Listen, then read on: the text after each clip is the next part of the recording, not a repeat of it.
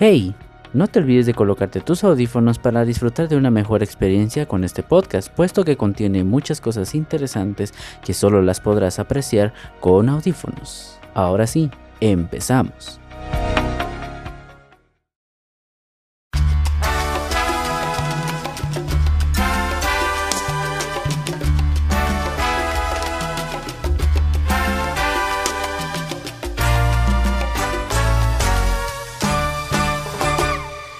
Buenos días, buenas tardes, buenas noches, a la hora que sea que esté escuchando esto. En esta ocasión platicaremos un poquito sobre las congas, bongos y otros instrumentos afrocubanos. También revisaremos un poquito sobre sus orígenes y el género musical que hizo importantes aportes para la evolución de estos instrumentos. Y es la salsa cubana.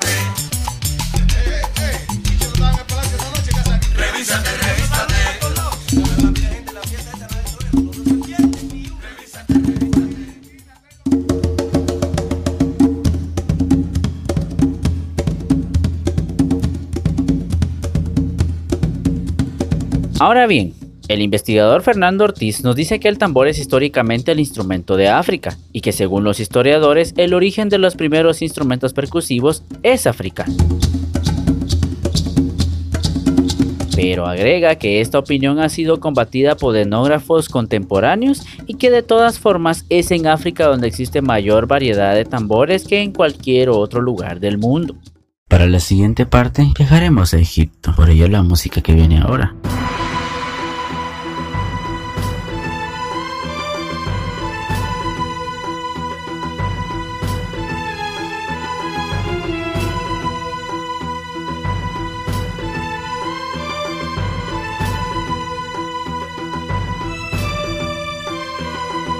Ahora bien, algunos han mantenido que los primeros instrumentos de percusión surgieron en Egipto.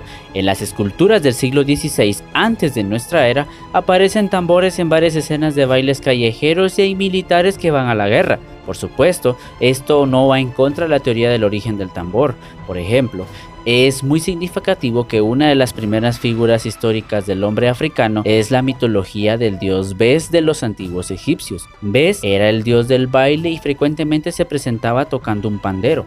De esta forma puede decirse que el africano aparece en la historia bailando y tocando el tambor. En las escenas funerarias de las dinastías 18 a la 20 se observa frecuentemente la figura de una mujer adulta africana tocando el tambor. También en las pinturas de los papiros, sarcófagos y escenas murales del antiguo Egipto se ven bailarinas africanas. Aún hoy en día en el África Central se encuentran ciertos instrumentos musicales ya dibujados en las tumbas egipcias de la dinastía 4. Es más, desde Egipto, propuesto como centro único, se puede suponer que el tambor fue obra de la civilización egipcia y que desde las riberas del río Nilo se extendió hacia el corazón de África por el oriente y el sur, hasta los pueblos de Mesopotamia, Siria, Frigia y el Egeo.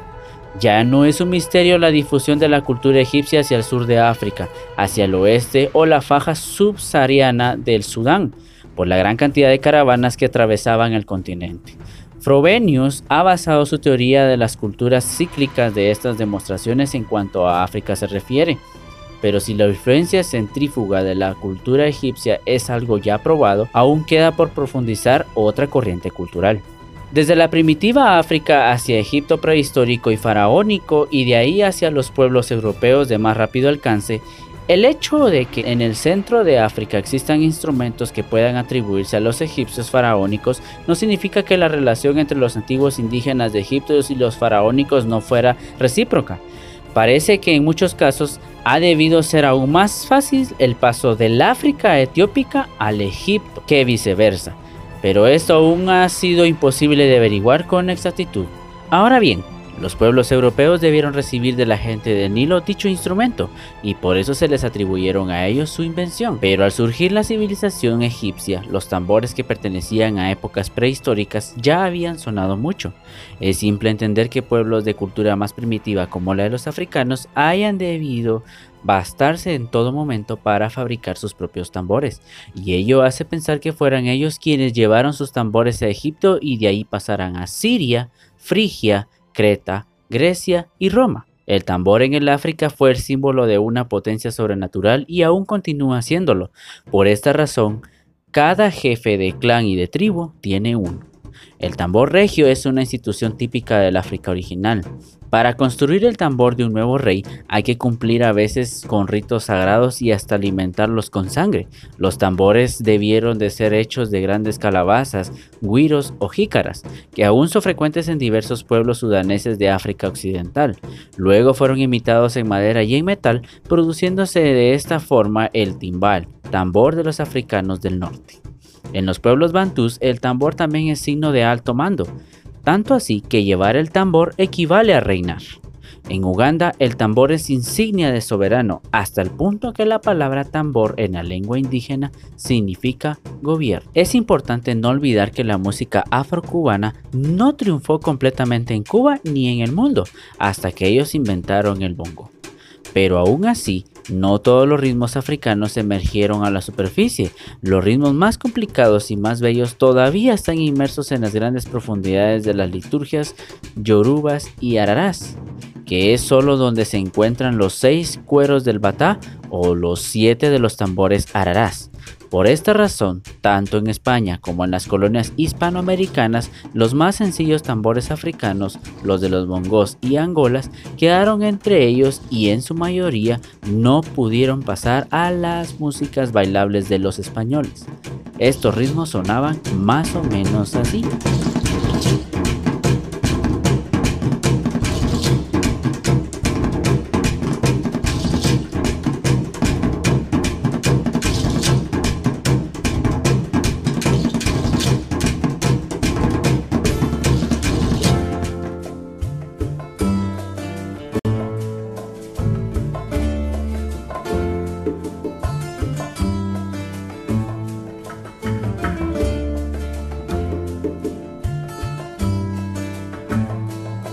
Ahora bien, existió un conjunto de ritmos que hizo importantes aportes dentro de estos instrumentos y para poder entender debemos hablar de la salsa.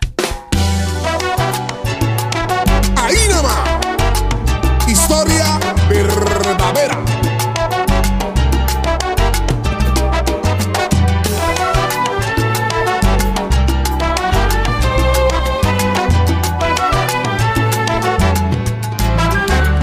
Y hoy voy a contarte una linda historia. La salsa es un conjunto de ritmos caribeños, fusionados con el jazz y otros estilos. Lo cierto es que sus orígenes siempre han sido muy debatidos, aunque por regla general se cita que procede de una fusión que llevaron a cabo los provenientes de África en el Caribe cuando oyeron la música europea y quisieron mezclarla con sus tambores. Esos orígenes se centran especialmente en el mambo, el danzón, el cha-cha-cha, el guaracha y el son montuno, enriquecidos más tarde con instrumentos como el saxofón, la trompeta o el trombón fueron los exiliados cubanos y los de Puerto Rico quienes popularizaron en Nueva York la salsa allá por los años 50. Pero no fue sino hasta el último tercio de este mismo siglo cuando el baile de la salsa comenzó a hacer furor en todo el mundo. Cuba tuvo un papel importante en el origen de la salsa. Ya en la década de los 30 sonaban en la isla caribeña melodías y ritmos provenientes de África. Entre ellos estaba el danzón, una pieza musical que habían adquirido los franceses que habían huido de Haití. La historia nos dice que fueron estos mismos ritmos los que se mezclaron por aquel entonces con rumbas como el guaguancó o el sonero, para comenzar a crear ritmos afrocubanos propios, entre los que se encontraban el jazz afrocubano, el mambo, el guaracha, el son cubano y el son montuno. La exquisita melodía de estos nuevos ritmos pronto cuajó en otros países de Latinoamérica, Puerto Rico y Colombia fueron los primeros que cogieron estos nuevos sonidos llegados desde el país cubano. Sin embargo, no fue sino hasta su aparición en Estados Unidos y más concretamente en el barrio del Bronx neoyorquino cuando estos ritmos adquirieron una mayor repercusión. Fue el momento en el que se fueron agregando nuevos instrumentos musicales que hoy forman parte insoluble de la salsa, los grandes músicos cubanos que se trasladaron a Nueva York junto a la ola de estos nuevos ritmos crearon las famosas tumbadoras, las congas y fueron los encargados de introducir los tambores y la guaracha. A partir de aquí, la salsa comenzó a cobrar un auge inesperado. Los grandes músicos continuaron agregando nuevos ritmos e instrumentos musicales, como la trompeta, el violín, la flauta y la charanga, entre otros. Sin embargo, no fue sino hasta finales de los 60 e inicios de los 70 cuando comienza a surgir el nombre de salsa como género musical. Es desde entonces cuando la música latina se representa mediante este género, alcanzando en primer lugar una notable repercusión en Estados Unidos. Este proceso se realizó de forma muy curiosa. Itzi Sanabria, diseñador gráfico de los estudios de Fania All Stars, reunió a todos los ritmos de origen cubano que había hasta entonces bajo una misma denominación. La intención era eliminar confusiones y poder vender el concepto mucho mejor. De esta manera, el término se utilizó para aglutinar todos estos sonidos dispersos, una acepción con la que se animaba a las bandas para aumentar la energía durante la actuación. Así pues, y teniendo en cuenta lo visto hasta ahora, se puede decir que la salsa, como conjunto de una serie de ritmos y estilos, nació en Cuba, pero fue en Estados Unidos donde se desarrolló principalmente y se lanzó hacia todo el mundo. Se suele decir que la principal influencia de la salsa es el son cubano.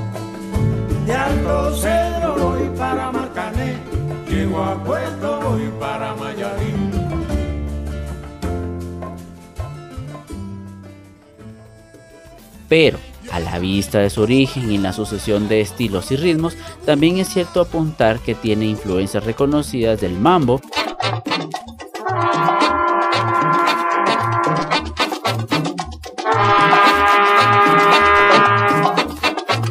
el cha-cha-cha,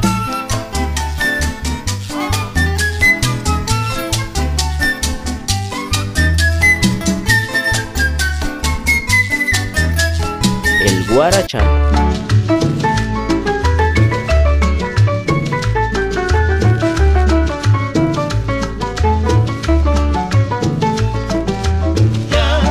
rumba.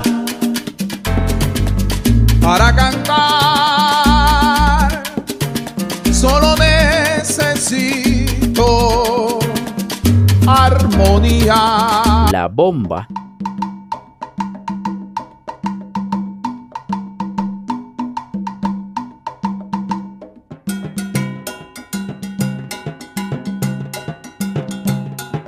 La plena.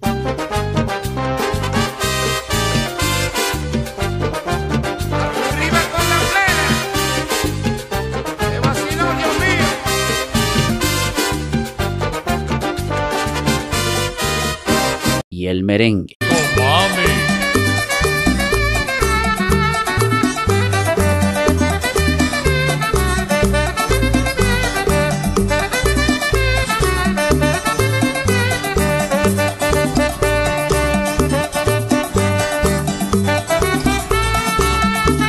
Dentro de la evolución de la salsa también se contempló la evolución de los instrumentos. De hecho, era necesario hacer mejoras en los instrumentos musicales para poder mejorar los sonidos de la salsa. Se fueron agregando instrumentos como la guira, el cencerro, la clave, los timbales latinos, como se conocen comúnmente, y otros instrumentos más.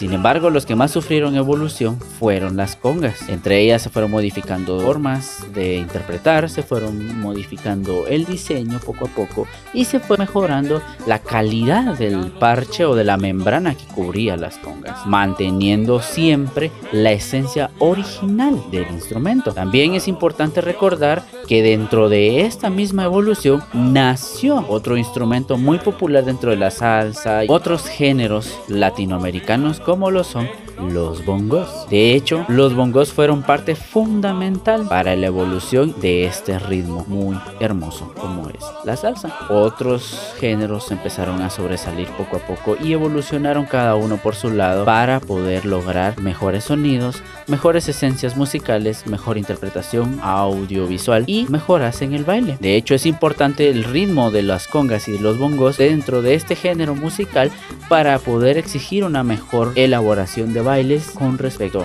sus pasos y otras cosas por el estilo. Y bien, espero que les haya gustado esta breve historia de los instrumentos afrocubanos, entre ellos las congas, los bongos, el djembe y otros instrumentos que vienen de la misma línea. Hoy entendimos que la mayoría de instrumentos musicales vienen del África, evolucionaron conforme los años dependiendo de lo que se iba haciendo con ellos, pasando por su evolución en Egipto, su traslado a través de Europa hasta llegar a Latinoamérica, donde ahora son parte fundamental de la mayoría de nuestra música.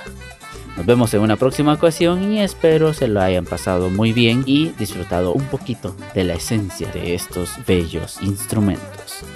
Hasta la próxima. Juancito de Cupé me dijo que tiene que transformar la torta con su tambora allá por la madruga. Juancito de Cupé, muchacho, le gusta vacilar, a veces le gusta guarachar, compadre, le gusta su mujer, por eso